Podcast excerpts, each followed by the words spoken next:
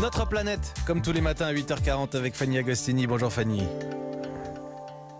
Fanny, vous m'entendez? Bonjour à tous. Ce matin, Fanny, vous nous parlez d'une BD originale, une bande dessinée pour renouer le dialogue entre agriculteurs et écologistes. Une BD, oui, qui a la vertu de mettre en avant leurs arguments respectifs. L'objectif est vraiment d'atténuer le mépris entre agriculteurs conventionnels et écologistes militants.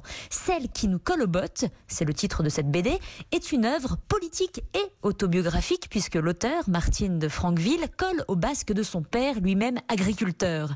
Après avoir développé ses convictions loin de la ferme, elle constate les paradoxes du métier d'agriculteur conventionnel et décide donc de revenir vers son papa pour mener un dialogue constructif entre deux visions que tout semble opposer.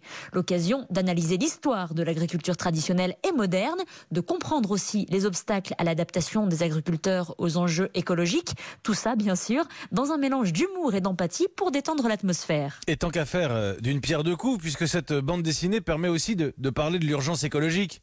Alors, c'est effectivement un récapitulatif de l'urgence écologique. La culture et l'élevage intensif sont les premiers postes de pollution de l'eau, de l'air et de la perte de la biodiversité. Celle qui nous colle aux bottes évoque cette dure réalité, celle de notre production alimentaire à outrance qui va nous revenir dans les dents.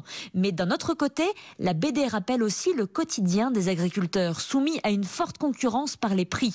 France Agrimaire, qui surveille la production agricole en France, rapporte que ces dernières décennies, la profession s'est vue comprimée par le secteur de la grande distribution qui augmente sa marge de profit en maintenant des prix bas.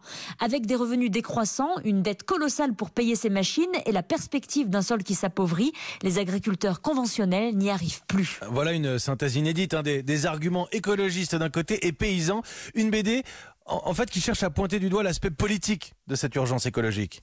Et ce n'est pas la seule à le faire. Des BD avec un contenu écologiste, il y en a déjà eu. Mais le format semble séduire de plus en plus pour démocratiser un sujet complexe et dénouer les tensions qui l'entourent. En mars dernier, par exemple, Nicolas Hulot a lui aussi publié une BD titrée Les petits pas ne suffisent pas. L'œuvre retrace quelques grands thèmes du changement climatique, bien sûr, et elle ne manque pas aussi de passer par l'épisode d'Hulot à son poste de ministre, qui s'est conclu par un claquement de porte lorsque l'écologiste a dénoncé l'inertie du gouvernement.